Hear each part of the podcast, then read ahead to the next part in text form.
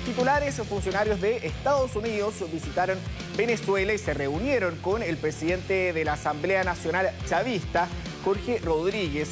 El objetivo de ambos países es poder darle continuidad a las conversaciones que iniciaron en marzo para retomar esta agenda bilateral entre ambos países. Uno de los temas centrales es la seguridad de varios ciudadanos estadounidenses que se encuentran detenidos precisamente en Caracas. Para conversar, para profundizar sobre este tema, vamos a tomar contacto de inmediato con el doctor en estudios internacionales y académico de la Universidad de las Américas, Hugo Harvey. ¿Cómo estás, Hugo? Muy buenas tardes. Hola, ¿cómo está Pablo? gusto saludarlo.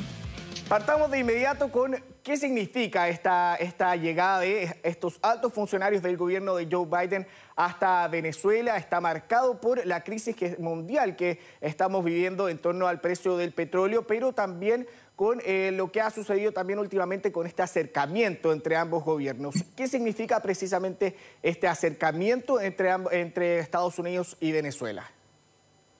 Bueno, lo primero que hay que señalar es que vamos a saber realmente lo que se está tratando en estas conversaciones cuando nos vayamos a los documentos en unos años más y podamos ver específicamente qué es lo que estaba informando en su momento el embajador Story o, el asistente Karsten cuando estaban en, este tipo de negociaciones. Sin embargo, la versión oficial es que es una visita de chequeo para ir a ver las condiciones humanitarias en las cuales están los eh, detenidos estadounidenses que trabajaban en compañías petroleras en este momento en Venezuela.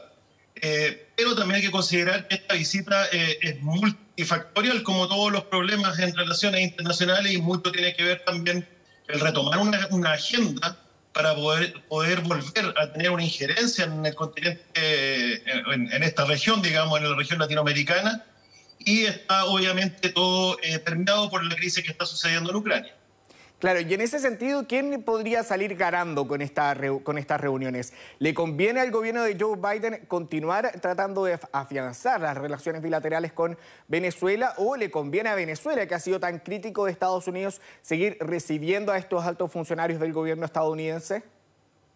Sí, la verdad que aquí en relaciones internacionales se ve lo que es el realismo y lo que es el pragmatismo. Podemos ver cómo eh, a Venezuela se le excluyó de la Cumbre de la América recientemente, no se, no se consideró a ninguna de las dos partes, ya sea Guaidó o a representantes del madurismo, pero vemos que ya ante la necesidad de poder establecer, eh, eh, de poder retomar las negociaciones, ya se empiezan a acercar esta postura.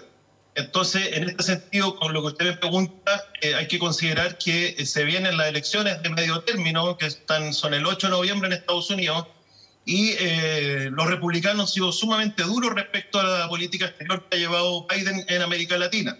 Entonces lo están acusando de estar negociando con un dictador que sería en este caso Maduro. Sin embargo, eh, anotaría un triunfo, yo creo, Biden si es que logra eh, captar las exportaciones de petróleo venezolano porque lograría bajar el, precio del petróleo. Se, está analizando incluso dejar de percibir los impuestos por parte del gobierno de Estados Unidos eh, para poder eh, aliviar un poco la carga a los habitantes de ese país.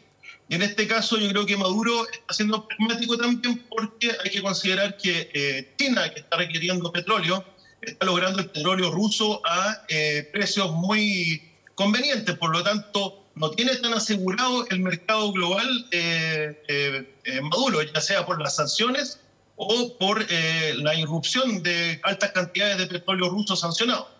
Claro, y en ese sentido, Hugo, ¿qué tan factible es finalmente que se llegue a un acuerdo entre ambas naciones en torno al eh, petróleo? Eh, ¿Estados Unidos podría lograr este acuerdo con, con Maduro o todavía hay que estar esperando y no lo vamos a ver en el corto plazo a pesar de los altos precios que estamos viendo a nivel mundial? Sí. Yo creo que va a ser difícil verlo antes de las elecciones del, martes 8 de noviembre de este año. Estas negociaciones son negociaciones que van, eh, son de largo aliento. Lo que se está buscando aquí también es buscar una paz en el continente. El continente, desde el punto de vista de Estados Unidos, debe estar sumamente desordenado. Estamos viendo lo que está pasando en Chile, por ejemplo, que está en ciertas condiciones de inestabilidad. Estamos viendo lo que está pasando en Ecuador con el presidente Lazo Estamos viendo eh, el triunfo de, Petro en, Colombia, por lo tanto, necesita el vecindario un poco más ordenado en este sentido Estados Unidos. Entonces, por eso las negociaciones son de largo aliento, se busca que se sientan a negociar ambas partes en Venezuela, que vuelvan a Ciudad de México a sus negociaciones de paz Y eh, eso es lo que está buscando en este momento Estados Unidos, un poco eh, eh, calmar esta zona que a pesar de no ser su prioridad en política exterior, la necesita un poco más calma. Claro, y en ese sentido no hay algún tipo de incongruencia de haber, no haberlo invitado a la, cumbre de a la Cumbre de las Américas hace algunas semanas, pero ahora enviar finalmente a altos funcionarios de su gobierno hasta Venezuela para sentarse precisamente con el gobierno de Nicolás Maduro.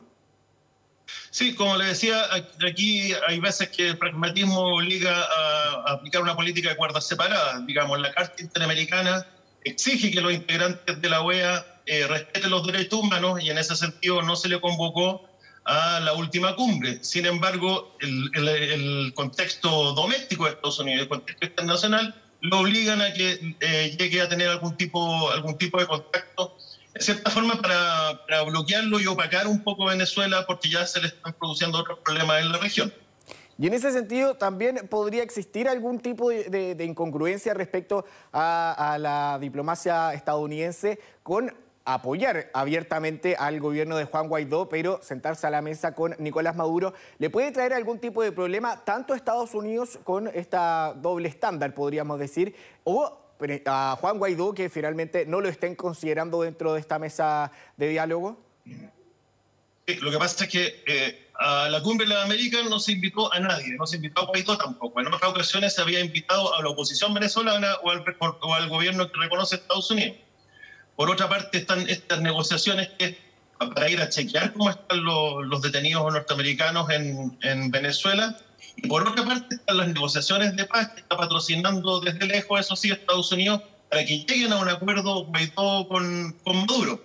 Ahora, hay que considerar también que cuando llegó eh, Biden al poder, el secretario de Estado Anthony Blinken sacó la, o emitió la Estrategia Nacional de Seguridad Interina. Y en esta estrategia de seguridad interina ya pasó a eh, aplicarse el concepto diplomacy first, la diplomacia primero. Por lo tanto, lo que están haciendo es materializar su propia estrategia nacional de seguridad, su propia política exterior, dejando de lado otros eh, tipos de medidas punitivas. Claro, pero, eh, pero respecto a eso, ¿a Juan Guaidó le conviene que vaya a Estados Unidos a conversar con Nicolás Maduro o va a seguir perdiendo el apoyo que tenía cuando comenzó finalmente este mandato encargado al que, al que él se, autodenominó? Claro, yo creo que ya Guaidó tiene un papel más que relevante en cuanto a su preponderancia o cómo se le toma en el extranjero. Entonces yo creo que no sé si le convendrá o no, pero por lo menos sí eh, puede lograr que eh, Maduro flexibilice su, su, posición. Maduro necesita exportar el petróleo, no tiene tanta capacidad tampoco, el petróleo venezolano es de baja calidad y tiene alta cantidad de azufre, sin embargo necesita exportarlo. Y a lo mejor Estados Unidos, como sabe hacer las cosas, va a lograr que su posición se flexibilice y pueda aunar posiciones con Guaidó.